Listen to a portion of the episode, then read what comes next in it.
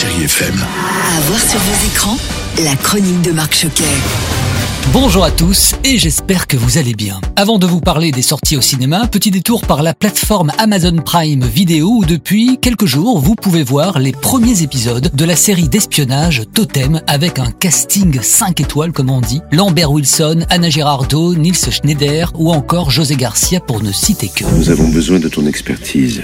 Sur quel sujet? Ça concerne un projet spatial Cette série vous emmènera dans les années 60, en pleine guerre froide. Francis Mareuil, Niels Schneider, est un scientifique français qui va commencer à travailler comme espion. Et dans ses missions, il va faire la connaissance d'une pianiste contrainte de travailler pour le KGB. Alors une relation amoureuse va se nouer entre eux, mais la question est, est-ce que c'est un amour sincère ou purement politique? Lambert Wilson. Je pense que c'est la première fois qu'on voit une série d'espionnage d'époque euh, aussi luxueusement traitée, euh, qui euh, a lieu dans plusieurs pays à la fois, avec une distribution internationale, acteurs russes, acteurs tchèques, acteurs allemands, acteurs français, plusieurs langues utilisées. C'est ça qui est irrésistible. C'est large comme projet, c'est ambitieux, c'est généreux. Allez, on retourne au cinéma avec cette semaine un film que j'ai beaucoup aimé, ça s'appelle Compagnon, c'est de François Favra avec Naja Ben Saïd, Agnès Jaoui et Pio Marmaille. Bienvenue chez les compagnons. Je vous présente notre mère. Notre mère, genre euh, Marie, Jésus et tout.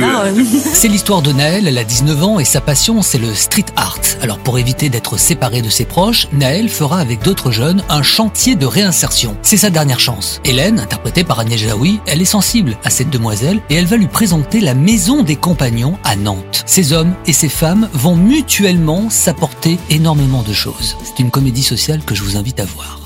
Agnès Jaoui. Les compagnons, c'est une institution créée par des hommes au Moyen Âge, donc ça remonte à très loin, avec des valeurs spirituelles très importantes, l'humilité, la liberté, la dignité, et qui forment tous les métiers de l'artisanat. C'est ça qui m'a plu, c'est de mettre en valeur ces gens qui font des choses aussi capitales, et ça fonctionne. Et donc pour la vie, on va transmettre et donner ce qu'on a reçu. Et puis je poursuis avec un film documentaire, Le Chêne, de Michel Sédou et Laurent Charbonnier. J'insiste, mais Le Chêne est à voir sur grand écran parce que vous allez passer 1h20 de découverte, de voyage, au milieu d'insectes, d'oiseaux, d'écureuils, et autour de celui que l'on appelle le roi des arbres, eh bien c'est un chêne de plus de 230 ans, c'est poétique, et c'est une façon magnifique de découvrir la nature, superbement bien filmée. Clin d'œil également à la musique du film signé Team Up. Laurent Charbonnier. En fait, moi j'avais envie de faire un film sur un arbre qui est comme un espèce d'immeuble avec tous les habitants. J'avais commencé le premier repérage voilà très très longtemps. J'avais été voir les plus beaux chênes de France euh, en 2009 déjà. Et quand on s'est rencontré avec Michel en 2017, Michel a tout de suite trouvé l'idée vraiment très intéressante. Il m'a dit, au bout de 30 secondes euh, dans son bureau, il m'a dit je suis votre homme, allons-y. Et voilà, donc euh, depuis 5 ans, on se retrouve pas au pied du chêne tous les matins, mais quasiment.